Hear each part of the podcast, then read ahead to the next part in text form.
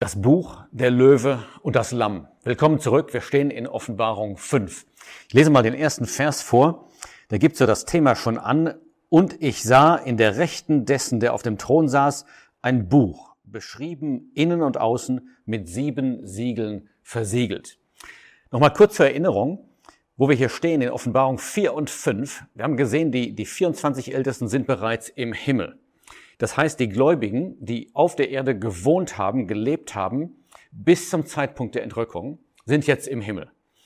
Und der Himmel ist sozusagen der Ausgangspunkt, von dem die Gerichte Gottes jetzt ausgehen werden über die Erde.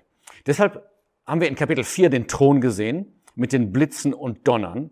Aber das Schöne war, dass die 24 Ältesten seelenruhig äh, in dem Himmel waren, das mitbekamen, aber keine Angst hatten. Sie sahen, dass diese Gerichte ausgingen von Gott. In Kapitel 5, da steht nicht so sehr der Thron im Mittelpunkt, sondern das Buch und derjenige, der das Buch öffnen kann. Und das ist einerseits der Löwe und andererseits ist er das Lamm, der Herr Jesus. Die Frage ist also jetzt, da sitzt Gott auf dem Thron, er hat dieses Buch in seiner rechten Hand, das spricht von der Kraft, und das Buch ist von innen und außen beschrieben. Das deutet an, dass sehr viel geschrieben ist in dem Buch.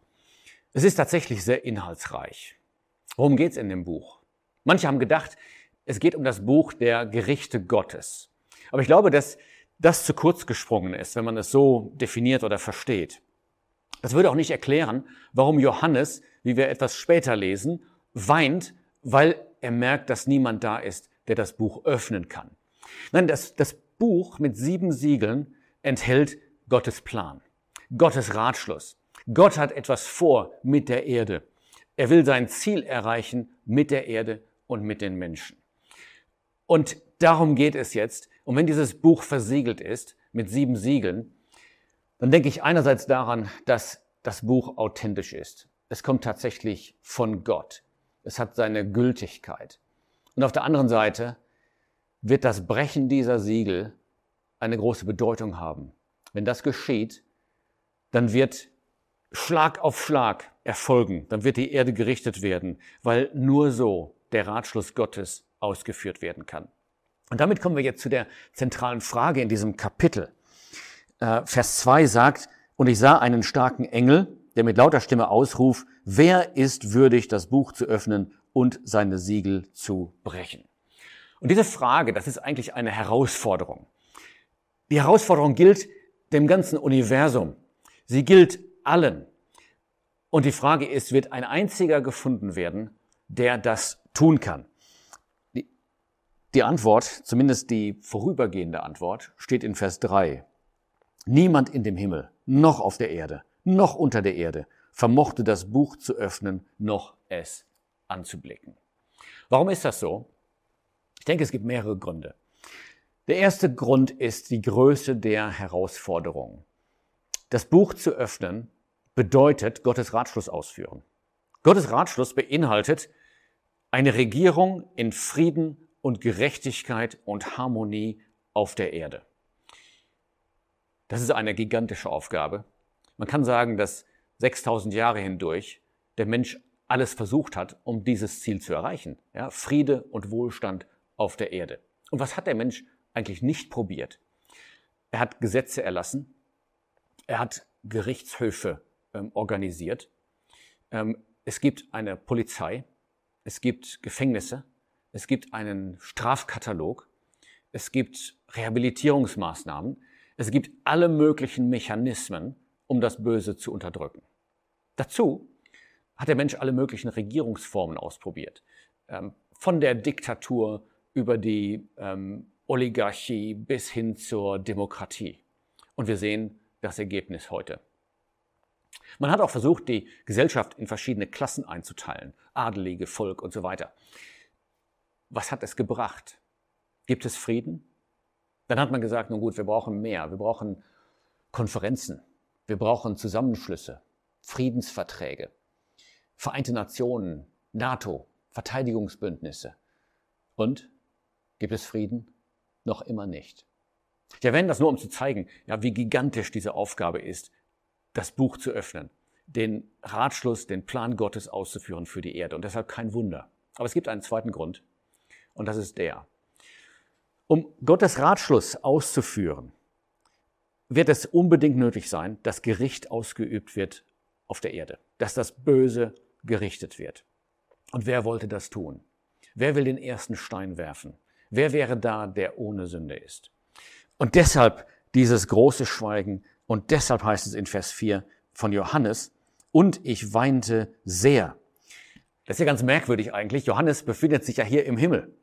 Und ich glaube, er ist der einzige Mensch jemals, der im Himmel ist und weint.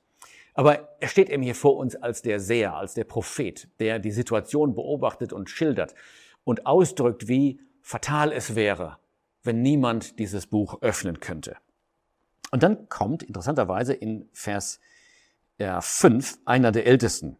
Und er spricht zu Johannes und er sagt, weine nicht, siehe, es hat überwunden, der Löwe, der aus dem Stamm Juda ist. Also gibt es doch eine Antwort. Obwohl sich niemand bereit erklärt hatte, auf der Erde, im Himmel und so weiter, sagt dieser Älteste, und das zeigt übrigens wieder, dass die Ältesten Einsicht haben, es gibt einen Überwinder. Interessanterweise sagt er aus dem Stamm Juda und er nennt ihn einen Löwen. Ich fange mal mit dem zweiten Punkt an.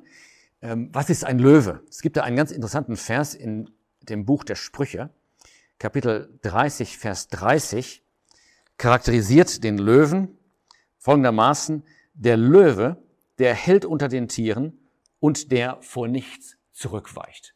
Genau der wird jetzt gebraucht. Einer, der diese gewaltige Macht hat, vor dem alles zurückweicht und der vor nichts zurückweicht. Aus dem Stamm Juda. Ja, ihr ahnt es jetzt. Es handelt sich hier um Jesus Christus. Er ist natürlicherweise, ähm, was seine natürliche Abstammung als Mensch angeht, aus dem Stamm Juda gekommen, wie man nachlesen kann, zum Beispiel in Lukas 3, aber auch an vielen Stellen. Und interessant ist, dass diese beiden Punkte, Stamm Juda und ein Löwe, verbunden werden schon im ersten Buch Mose. Als Jakob seinen Segen ausspricht über diesen Stamm, da sagt er nämlich genau das in 1. Mose 49, Vers 9. Juda ist ein junger Löwe. Und dann verbindet er damit in Vers 10, nicht weichen wird das Zepter aus Juda, noch der Herrscherstab zwischen seinen Füßen weg. Das heißt, von dem ersten Buch Mose erfahren wir, ein Herrscher wird aus Juda kommen und dadurch nur durch diesen Herrscher, durch Jesus Christus, erlangt Judah diesen Charakter, der Löwe zu sein, der alles besiegt. Jetzt kommen wir zu der Erfüllung. Jetzt merken wir, wer dieser Löwe ist aus dem Stamm Judah. Gleichzeitig sagt Vers 5, er ist die Wurzel Davids. Als Mensch kommt er aus dem Stamm Judah, aber er ist auch Gott. Und insofern ist er die Wurzel. Aus ihm kommt alles hervor, auch David selbst.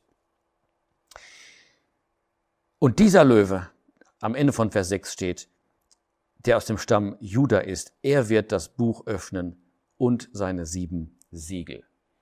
Und jetzt lesen wir in Vers 6, und ich sah inmitten des Thrones und inmitten der vier lebendigen Wesen und inmitten der Ältesten.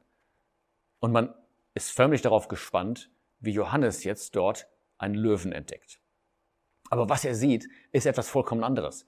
Er sieht dort, Vers 6 in der Mitte, ein Lamm stehen wie geschlachtet. Ein Lamm hat natürlich ganz andere Eigenschaften. Es ist eher ähm, vulnerabel, verwundbar. Ähm, es steht für Unschuld und Sanftmut. Ganz anders als ein Löwe.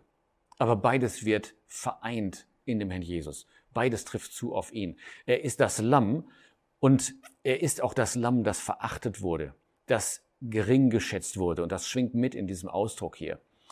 Und jetzt wird klar, derjenige, der gelitten hat, derjenige, der verachtet wurde auf der Erde, genau der, dieses Lamm, ist kein anderer als der Löwe, der überwunden hat.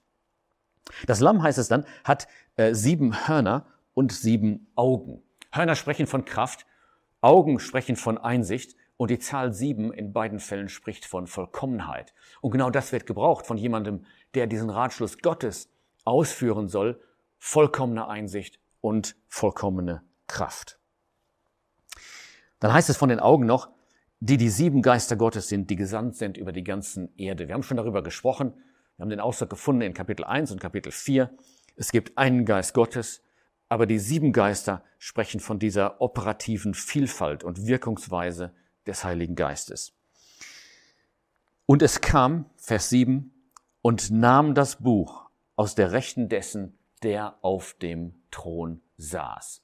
Das ist so ein Augenblick, wo man, ja, wo man förmlich die Luft anhält. Das, was niemand tun konnte und durfte, das, wozu niemand würdig gewesen ist, das tut jetzt der Herr Jesus, der Löwe und das Lamm. Und da ist noch ein ganz wichtiger Punkt, der hier mitschwingt. Warum reichte es nicht, in dem Charakter des Löwen zu kommen? Warum musste es auch das Lamm sein? Auf der einen Seite gehörte ja die Welt und das ganze Universum, alles gehörte dem Herrn Jesus als Schöpfer. Er hatte ein vollkommenes Recht auf alle Dinge. Und er hätte als Löwe einfach alles in Besitz nehmen können. Aber das hätte bedeutet, dass keiner von uns irgendeinen Anteil hätte haben können an dem Segen, den Gott vorgesehen hatte. Das heißt, um den Ratschluss Gottes auszuführen, der in dem Buch mit sieben Siegeln steht, der beinhaltet, dass Menschen gesegnet werden, dazu musste der Herr Jesus nicht nur der Löwe sein, sondern auch das Lamm.